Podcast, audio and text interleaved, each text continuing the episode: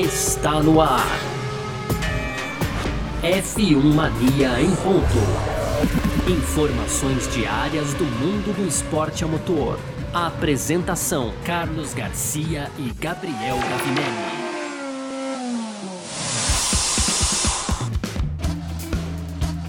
É isso, valeu demais pela sua presença, valeu você que tá junto com a gente por aqui. Tá no ar mais uma edição do nosso podcast F1 Mania em ponto, né? A gente tá sempre trazendo para você aqui de segunda a sexta um pouco do que tá rolando no mundo do esporte a motor. Esse é um conteúdo do site f1mania.net. Você pode entrar lá também para ficar ligado em tudo que tá acontecendo e tudo mais, tá certo? Vamos que vamos, muito prazer, eu sou Carlos Garcia e aqui comigo ele, Gabriel Gavinelli. Fala aí, Gavi. Fala Garcia, fala pessoal pessoal, tudo beleza? Hoje então, Garcia, quarta-feira, dia 15 de setembro, a gente tem alguns destaques aqui importantes da Fórmula 1, Garcia. No primeiro bloco, o Stefano Domenicali, então o CEO aí da categoria, é, comentou sobre a corrida de qualificação, alguns rumos aí que isso pode tomar. A gente vai trazer como destaque do nosso primeiro bloco. E no segundo bloco, Garcia, a gente vai falar sobre o documentário lançado aí nesta é, quarta-feira, né? O documentário que traz aí um pouco da carreira do Schumacher, né? Inclusive eu assisti uma partezinha já, viu, Garcia? Muito bacana aí, realmente. E, e a gente e, e fica o alerta aqui que a gente vai faar rapidamente, sem spoilers nem nada. Ah, é. Não vou contar, não, que acontece é. lá no fim que ele ganha o título sete vezes, viu, Garcia? Não vou. oh, droga. Mas brincadeiras à parte, Garcia. Para fechar aqui, a gente traz nosso bloco de rapidinhas, né? E aí tem o Ricardo, cara, depois da vitória lá de Monza, Garcia, né? Pedindo um presentão. Eu vou só falar isso, um presentão pro chefe dele, que é o Zac Brown, Garcia. Tem também o Charles Leclerc aí muito feliz pela vitória do Daniel Ricardo, né? Mas preocupado aí com o desempenho da Ferrari nesse ano. Tem também o Wolff falando que os pilotos é, precisam, né? Tirar um pouco o pé ali, Garcia, aliviar ali para não a gente não ter mais situações como a gente viu aí entre Hamilton e Verstappen também durante a temporada, né? E para fechar aí as expectativas do Bottas, cara, para o ano de 2022, né? Ele que já foi anunciado como piloto da Alfa Romeo pro ano que vem, viu, Garcia? Perfeita. Sobre tudo isso que a gente vai falar nessa edição de hoje, quarta-feira, dia 15 de setembro de 2021, podcast F1 Mania em ponto, tá no ar. Podcast F1 Mania em ponto.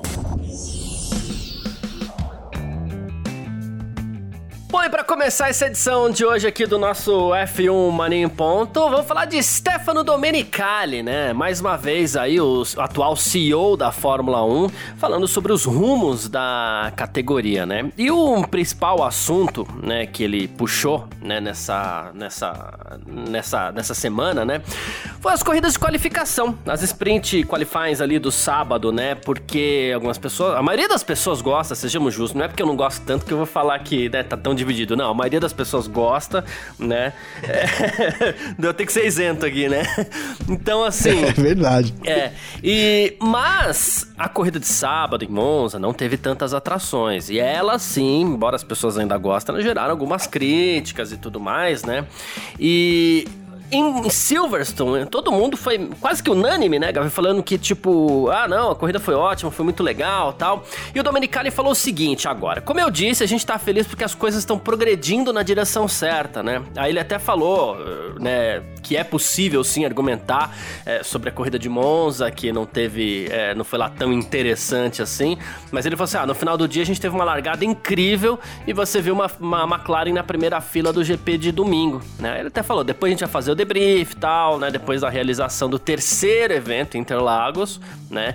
E ver que tipo de coisa a gente pode adicionar, mas acho que o que estamos fazendo é absolutamente a coisa certa, disse aqui o Domenicali, para alegria de muitos e tristeza de alguns. ah, pois é, Garcia.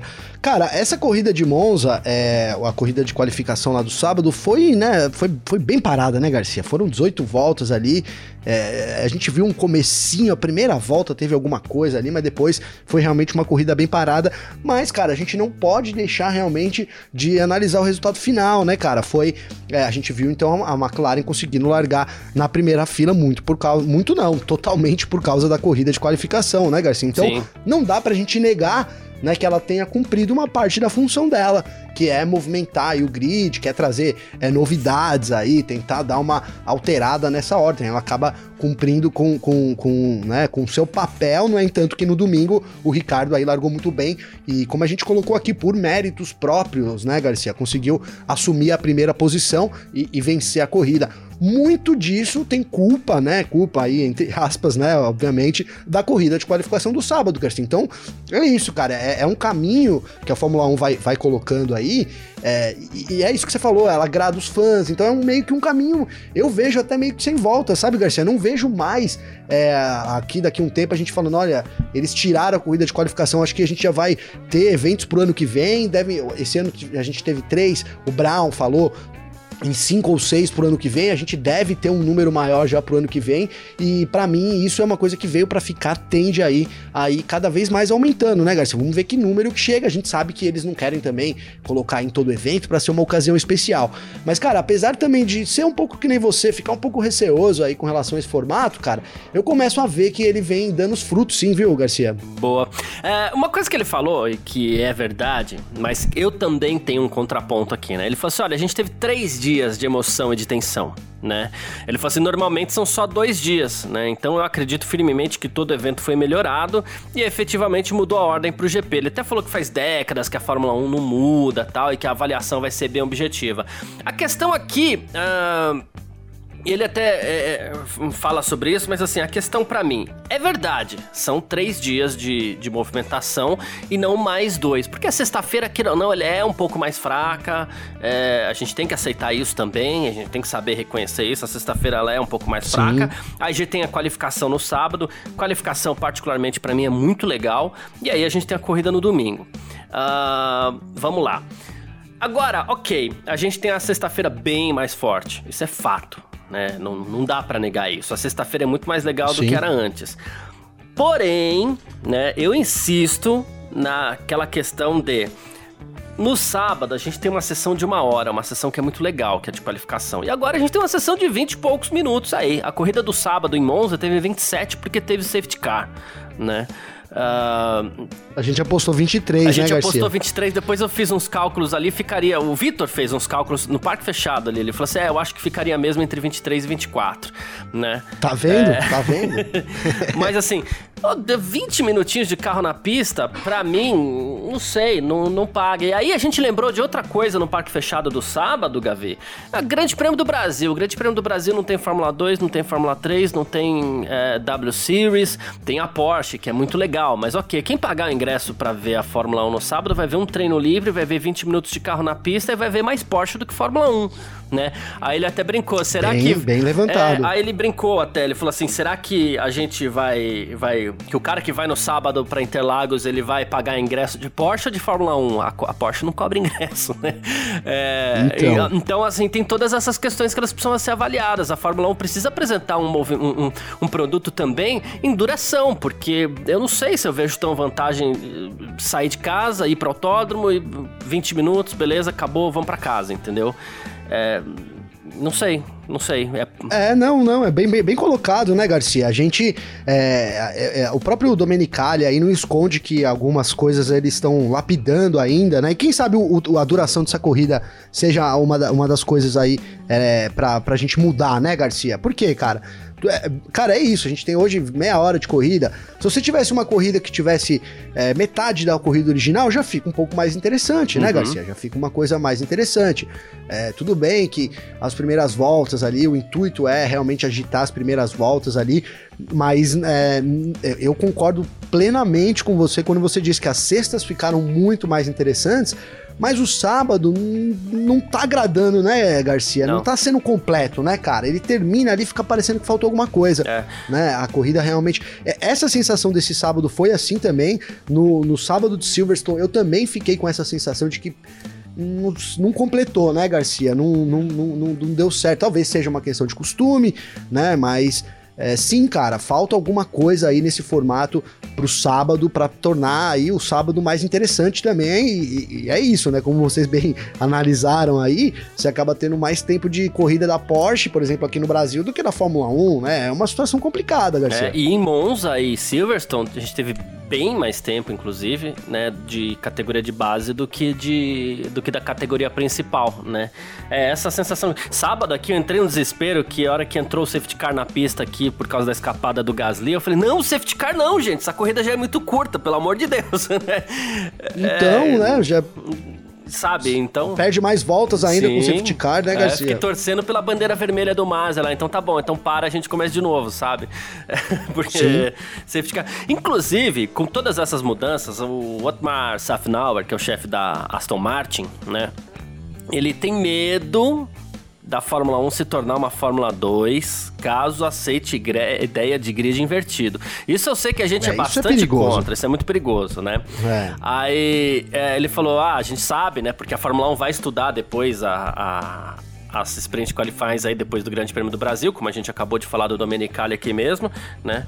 Aí ele falou assim: pessoalmente, eu apoio aquilo que os fãs consideram divertido. No entanto, um grid invertido na Fórmula 1 é muito diferente do que esse esporte sempre representou né? Eu não gostaria que essa corrida de qualificação no sábado se transformasse em uma nova Fórmula 2. Se é isso que os fãs querem, então eu tô errado e vamos fazer o que os fãs querem. Mas eu não acho que Fórmula 1, o ápice do automobilismo, possa começar a receber penalidade de peso, grid invertido, esse tipo de coisa toda, né? É, pra Fórmula 1 tem áreas de gincana, né, Gavin?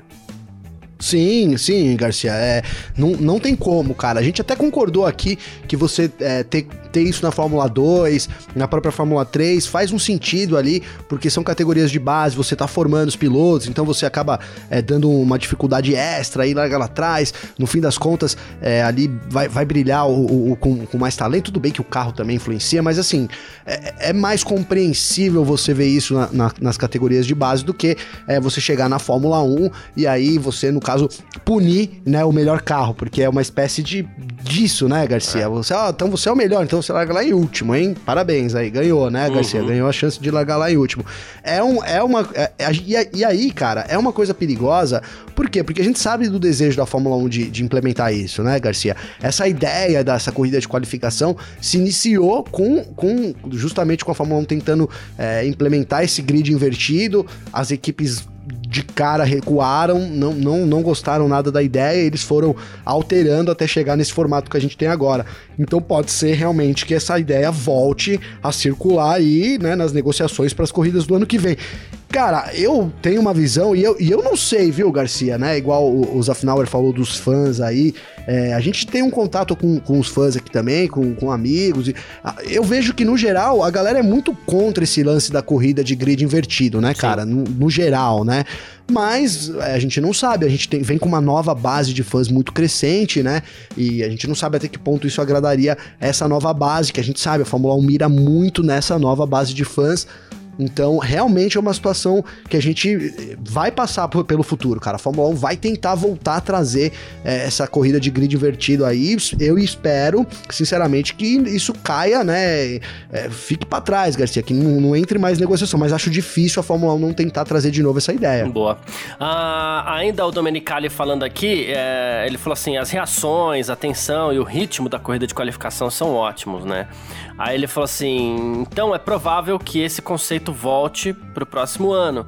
Ele falou assim: estamos repensando o formato, e aí que mora o perigo, né? É, mas eu posso imaginar que podemos ter sete corridas de qualificação ao longo da temporada. Aí ele brincou aqui, que é uma, uma, um termo que já vem sendo bastante usado, né? Inclusive, que ele falou aqui, ó: é, estamos pensando em várias coisas, por exemplo, a introdução de um Grand Slam, né? E um título adicional, como no tênis. Quem vencer mais corrida de qualificação é o vencedor do Grand Slam, né? Com isso a categoria deve se tornar mais interessante para o público mais jovem. Aí que eu acho que se é um Grand Slam, se vai ter carga de Grand Slam, é, como no tênis, né? Que é. Vamos lá, se eu não errar, que é, é Roland Garros, é, Wimbledon é, o, e os abertos da Austrália e dos Estados Unidos. Né? Esses são os quatro torneios importantes aí que são chamados de Grand Slam, certo? Sim. Ah, então, assim, aí você destaca sete corridas de Fórmula 1. Ok. Dá para você pensar, como você falou, em fazer uma corrida, como a gente tem brincado ali, uma corrida de 450 quilômetros Por quê? Porque essa corrida tem 450 quilômetros, porque ela é um grande slam. Oh, mas tudo no domingo? Não, começa no sábado, para, dá uma bandeira. até brinquei aqui, acho que no próprio em ponto aqui mesmo, né? Eu brinquei que a, a bandeira quadriculada pode ser vermelha e branca, ao invés de preta e branca, porque tá encerrando ali a corrida do sábado. Atribui-se pontos, não tem problema, a NASCAR faz isso também, né? Você atribui os, os 3, 2, 1 lá e, e continua essa corrida no domingo, entendeu? E aí você pode, ou, ou você pode é, Yeah. Pegar e dar os 3, 2, 1 em pontos, você pode aplicar mais pontos no domingo, porque no fim das contas foi uma corrida um pouco maior, você pode pensar em tudo isso, né? O que eu acho que assim, você, a Fórmula 1 tá entregando menos carros na pista no sábado, e isso é que eu acho que é uma questão que precisa ser discutida. Não, Garcia, é, isso não, não, é, eu acho que também não ficou dúvida para ninguém, cara. A entrega melhorou muito, né, na sexta, mas o sábado não convence, cara, né? Eu, eu não, o pessoal gosta da corrida de qualificação, é legal, o, o formato é interessante, interessante, é, mas sem dúvida nenhuma ele não convence, né? Perto do que a gente tinha aí, é, do, do, comparado com, com, os sábados que a gente já teve, né, Garcia? Você lembra muito bem da, da, de quando a qualificação era volta lançada, né? Cada um tinha direito a uma volta, né, cara? Como... Então, cara, era muito, muito bom realmente. É, então, tudo bem que com o passar dos anos a gente foi mudando e, e chegou no momento que a sexta era tão ruim que a Fórmula 1 precisava fazer alguma coisa, mas também não pode abandonar o sábado completamente, cara. Essa ideia da gente ter uma corrida aí com, com, com bandeira, né? Se você dá uma bandeira branca ali, ela continua no, no, outro, no outro dia uma bandeira vermelha, enfim, é uma ideia boa, cara, porque você traz é, mais competitividade. A gente quer isso, cara. Além de tempo de pista, né, Garcia? O negócio tem que fazer sentido do ponto de vista competitivo também, né? Um grid invertido vai totalmente contra a corrida de qualificação. Cara, tá faltando alguma coisa? Tá, ela, come, ela cumpre uma parte dela, da promessa? Cumpre, né? A gente viu aí, de novo, o Ricardo conseguindo é, se beneficiar da corrida de qualificação para, no caso, até vencer é, no domingo, mas é, esse formato a, a, Fórmula 1 precisa rever, principalmente se quiser levar para sete corridas, né, Garcia? Porque uhum. aí a uhum. gente tá falando quase de um terço do campeonato, né, cara? Então, enquanto você tem ali poucas corridas, tudo bem, mas você, você levar para um, um terço das corridas do campeonato, eu acho que muitas mudanças aí precisam ser feitas para né, a gente é, realmente não perder aí o engajamento do sábado também, cara. Boa. E só pra gente encerrar esse bloco rapidão aqui, né? A gente ainda tem um segundo bloco e tal. É se tem um lugar que essa corrida não vai acontecer na Alemanha, tá? Porque o, o Domenicali Boa. também falou que, que não devemos ter corrida mesmo na Alemanha. Ele, ele diz que tem a sensação que as próprias organizações lá não têm confiança de poder realizar uma corrida, né? Então, é, talvez no ano que vem não teremos mais uma vez o Grande Prêmio da Alemanha aí, certo? É, ficou turbulenta essa, essa relação entre os organizadores da Alemanha com a Fórmula 1, né, Garcia? O negócio é. meio que apertou lá o calo. E, e outra, a Fórmula 1 tem uma demanda né, muito alta, muitas cidades querendo entrar, então é, complicou para a Alemanha mesmo, viu, Garcia? Exatamente. Mas é isso, vamos lá para o nosso segundo bloco. A gente vai falar do documentário do Schumacher. F1 Mania em ponto.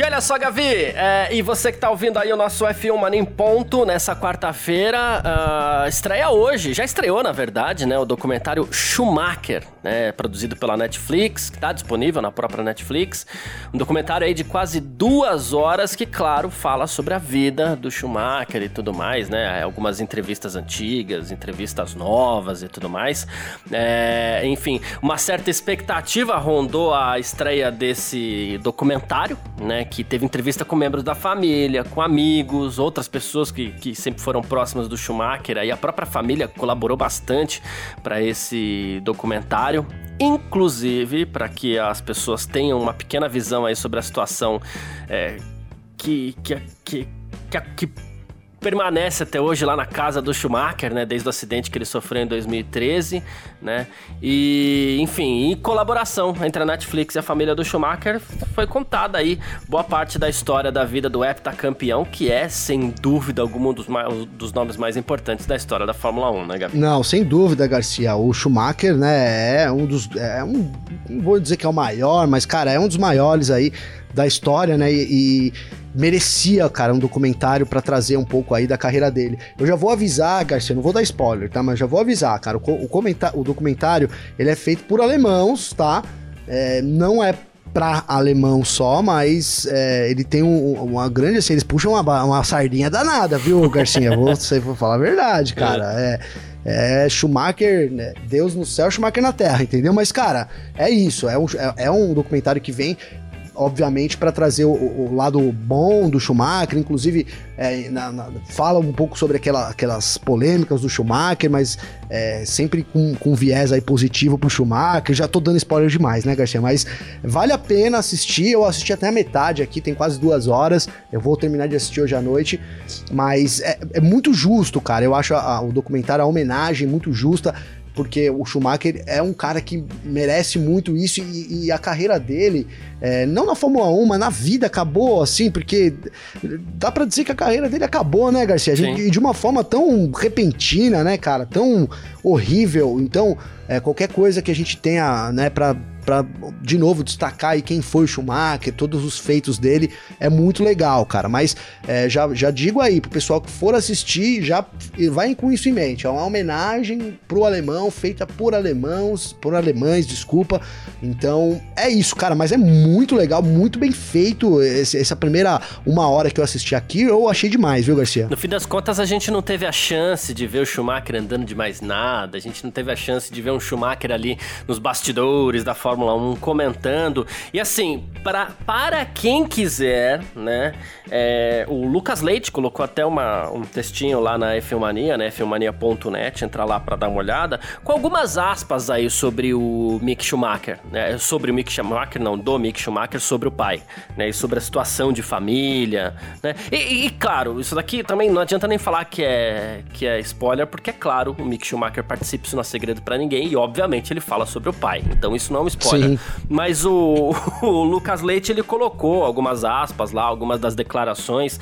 E essa é uma das partes mais. É estranhas de tudo isso, né? Porque você vê ali o, o, o, maior campeão da história da Fórmula 1, junto com o Hamilton, mas não conta porque tá em atividade ainda, né? E, e eu pensei nisso no domingo, sabe? Porque eu quem tava no box da, da McLaren no último domingo era o Emerson Fittipaldi né? Com seus dois títulos, uma autoridade também da Fórmula 1, outra coisa que a gente não tem como negar, né? Foi o, a primeira vitória da McLaren, o, primeiro título da McLaren, primeira vitória não, não, primeiro título da McLaren, o, o Emerson que conquistou, então ele tava lá. Aí teve um cumprimento, não foi aquela coisa calorosa assim, mas assim, teve um cumprimento entre o Ricardo e o, e o, e o, e o Emerson. E logo depois, a imagem passou assim pelo Mick Schumacher e eu falei assim, poxa, era para ser muito mais comum a gente tá vendo o Schumacher lá no box da Haas. Toda a corrida, se não toda a corrida, em várias corridas ali, bonezinho, é, acontece alguma coisa com o filho, pô, corta a câmera lá pro Schumacher e a reação do Schumacher, sabe? E essa é uma cena que, infelizmente, a gente foi meio que privado disso, né? E, e eu falo isso porque é Sim. interessante você ter contato visual, mesmo que pela TV, com os grandes do automobilismo, né? Ou então que seja, a gente vem aqui um grande prêmio do Brasil e lá cobrir o grande prêmio do Brasil, o Schumacher tá lá, não sei. Essas coisas todas, assim, eu acho que enriquecem a experiência do, do, de qualquer esporte. Sim, né? com certeza. O, a gente tem aí no. É, a gente tem aí, eu vou, eu vou lembrar uma cena de criança agora, né? Mas assim, é, porque não é da minha época, né? Eu tinha 10 anos quando uma vez fizeram um jogo é, comemorativo. X anos do Pelé. Eu tô arriscando que seja 50, mas é. Isso é só um, um pode ser que seja, enfim. Né? E ele fez um jogo com a seleção brasileira. Ele jogou lá alguns 20, 25 minutos do primeiro tempo. Então, assim, de alguma forma eu vi o Pelé jogar. Eu lembro que ele foi substituído pelo Neto no jogo, inclusive, né? barbaridade, né? Barbaridade. Enfim, a, é, uma barbaridade que jogava, né? Enfim, e, e, aí você, você traça esse paralelo. Amanhã depois você podia ver o Schumacher dando uma volta de exibição num carro. Você pode ver o Schumacher disputando uma outra categoria. Ou então, sei lá, é, tem um não acredito que isso fosse acontecer, tá? Não acredito, antes de, de, de, me julgarem aqui. Mas aqui na Stock Car, por exemplo, a gente já teve o Jacques Villeneuve correndo. É um campeão mundial de Fórmula 1, por que não? Eventualmente o Schumacher correr de alguma coisa. Foi privado disso por conta desse acidente, sabe? E a gente teve os dois últimos antes de. de. de, de Hamilton, que de novo ainda tá em atividade, né? E eu vou te falar que foi um pensamento que eu tive no domingo também, mas enfim, é, quando a roda do, do Verstappen acertou a cabeça do Hamilton. Mas antes do Hamilton, os dois grandes pilotos é, é, da, da Fórmula 1, um morreu e o outro tá inválido. Né, que a gente tá falando aqui de Senna e Schumacher, que foram os dois grandes pilotos desde que eu comecei a acompanhar é, ah, mas o Vettel conquistou quatro É verdade, mas é aquele que todo mundo falava assim: Meu Deus, esse cara é gênio. Sim. Né? Um morreu e o outro tá inválido ao que tudo indica, né? Então é uma tristeza grande, assim. Não, com certeza, Garcia. É uma história, é, no, no, é uma história vitoriosa, né, cara? A história do Schumacher é uma história vitoriosa, mas é aquelas histórias com um final triste, né, cara? É. Não tem como, né, a gente é, né, não pensar dessa forma, cara, né? Então, por isso que eu digo que as homenagens são muito válidas, né, cara? A gente, é, como você colocou, a gente quer reviver alguma coisa, a gente quer ter algum novo sentimento sobre Schumacher, né? Então isso vem para preencher, digamos que esse espaço aí, mas o final do, do, de tudo que a gente acaba falando do Schumacher, né? A gente pode levar em consideração a vida vitoriosa e tudo mais, é, é tem como escapar do final triste, né, Garcia? É, então. É, não sei se eu viajei demais falando e fazendo certas comparações aqui, mas é um pouco do que eu sinto, assim, quando eu penso hum, no estado de saúde do Schumacher e no quão esse segredo é bem guardado. Isso é outra coisa também que. que eu falo, meu não, pois Deus é, do céu, né, como Garcia? conseguem guardar esse segredo, né? Pô, Nos dias atuais, é, né? É. Um segredo aí que guardado a sete chaves, né, Sim. cara? Ninguém, a gente tem. É, tudo bem, cara. É, a gente já falou isso aqui, olha, é, fica meio evidente aí o que, o que rumo que toma, né? E o que, que deve ter acontecido com ele, até porque, é, enfim, você vai juntando uma peça na outra, mas de fato ninguém nunca abertamente falou sobre essa situação, né? Então a gente fica ali com, com o pé atrás, né, Garcia? Exatamente, é isso. Bom, uh, vamos partir aqui então para o nosso terceiro bloco. F1 Mania em ponto. Partindo então aqui para o nosso terceiro bloco, né, onde a gente traz sempre as rapidinhas aqui para você ficar muito bem informado, né? E olha, é, para quem pensa que não, esse ano teve aposta também do Daniel Ricardo com o chefe de equipe, viu? Ele fez uma aposta aí com o Zac Brown, né, da, o CEO da, da McLaren, né? E assim, a aposta era ele dar uma volta no, no, no carro da NASCAR, né, do Dale Earnhardt. Coisas sobre essa aposta. O Zac Brown é colecionador de carros e ele tem um carro do Dale Earnhardt, é, que é um grande ídolo também da NASCAR. O Ricardo é fã do Dale Earnhardt, né? ele usa o número 3, inclusive, por causa do Dale Earnhardt, né? E aí o que acontece? O, o Zac Brown tem um desses carros, né? E, e a aposta era... Se o Ricardo vencesse, ele ia poder. Uma, uma corrida esse ano, ele podia dar uma volta nesse, nesse, nesse carro, né? Só que agora o Ricardo foi mais longe, viu, Gavi? Ele falou assim: olha, eu tô num. Eu tô num, num, ritmo aqui que eu tô pensando, pô, e se ele me der esse carro, hein? A aposta era um pódio. Ah, é, a aposta não era vencer, a aposta era um pódio. Ele falou assim: é, a aposta sempre foi um pódio, então consigo, ok, né? Mas a gente nunca conversou sobre uma vitória. Aí eu dei ele o meu sapato que ele bebeu, então talvez ele me dê o carro. Poderia ser uma boa troca. Eu acho que ele não vai Nossa, conseguir, não, hein? Não vai rolar, velho. Ricardo, não vai. Gosto de você, cara cara, mas olha, eu acho que esse pedido aí vai ficar para depois, hein, Garcia? cara, você falou do, do, do Zac Brown, né, e da coleção que ele tem, enfim, cara. E a gente tem, tem, tem um assunto muito curioso, cara, que tem um, um, um, amigo nosso aí, um amigo, um colega nosso aí que participa da GPTeca, que é aquele nosso, nossa aposta aqui dos jornalistas, né, Sim. Garcia? Essa GPTeca aí é uma aposta que rola. E o Adalberto Campos, ele tá lá, cara, e ele é um mega colecionador aí, ele tem tudo quanto é tipo, inclusive já saiu em reportagem.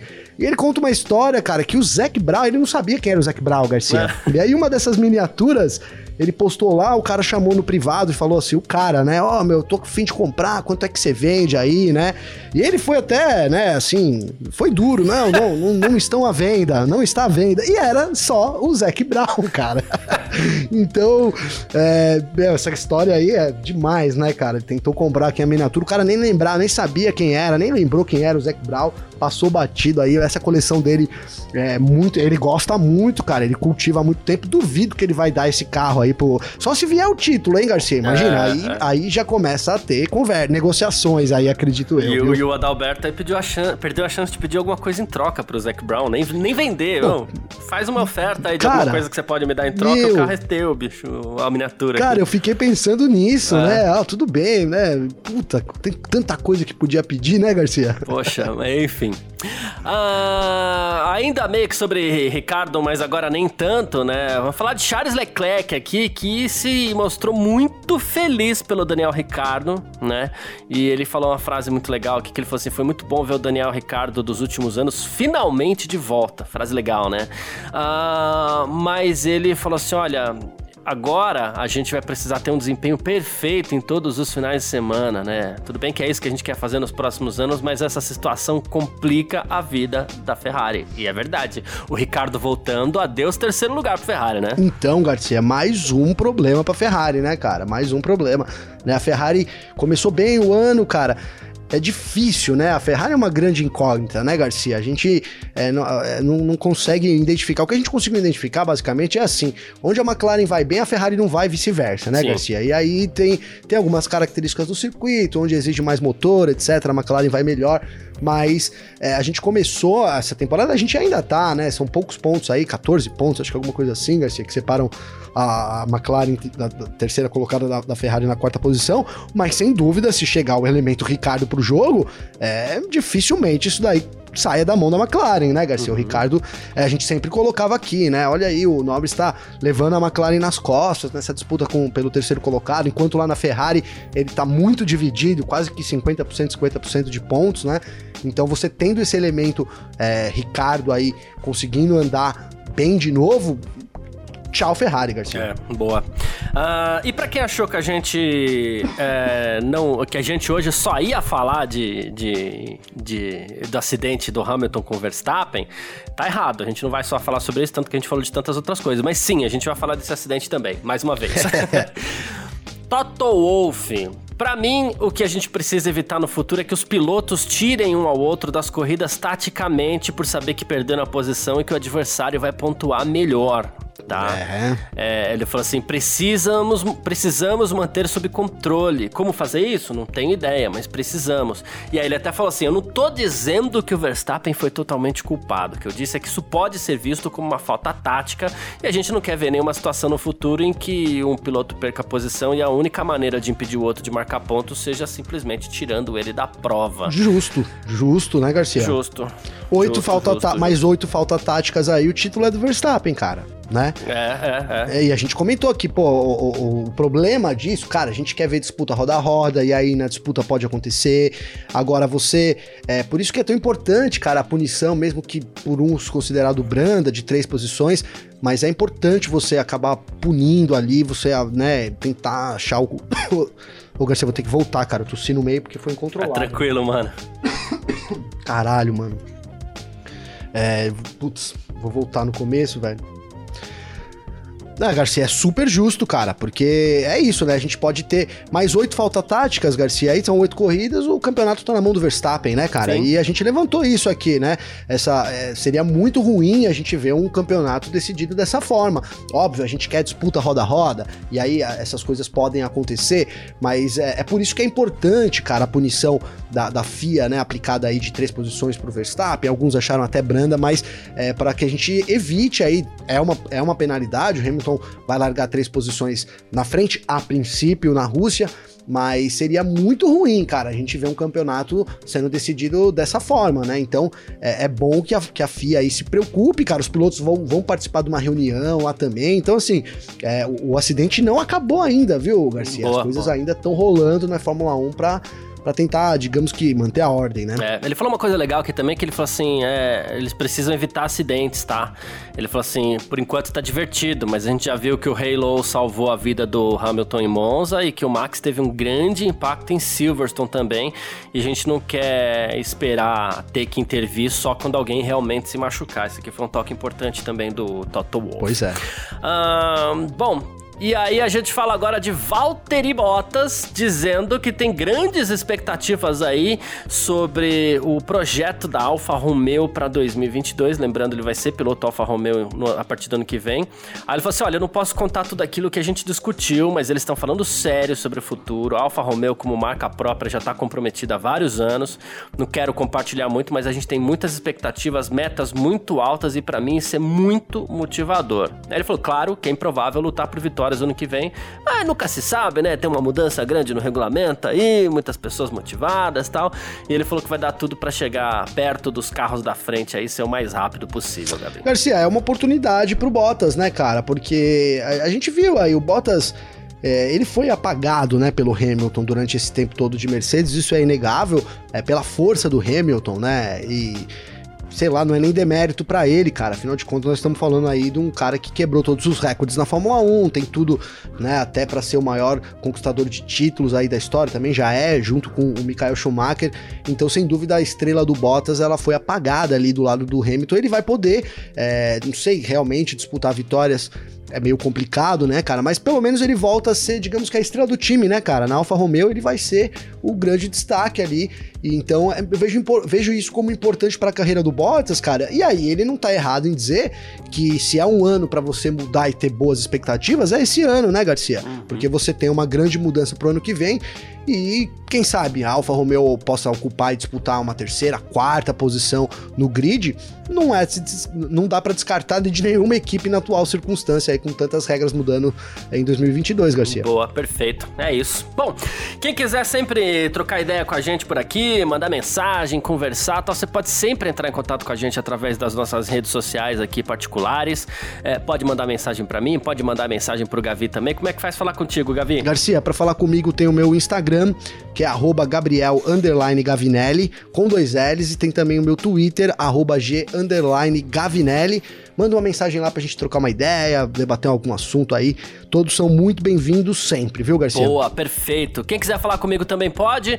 Meu Instagram, arroba carlosgarciafm ou pelo meu Twitter, arroba carlosgarcia. Desde já agradecendo todo mundo que curtiu a gente até aqui, todo mundo que tá sempre junto com a gente por aqui. Valeu demais mesmo pela sua presença, tá bom?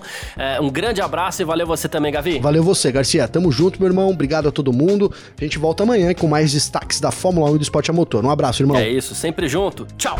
Informações diárias do mundo do esporte a motor. Podcast F1 Mania em ponto.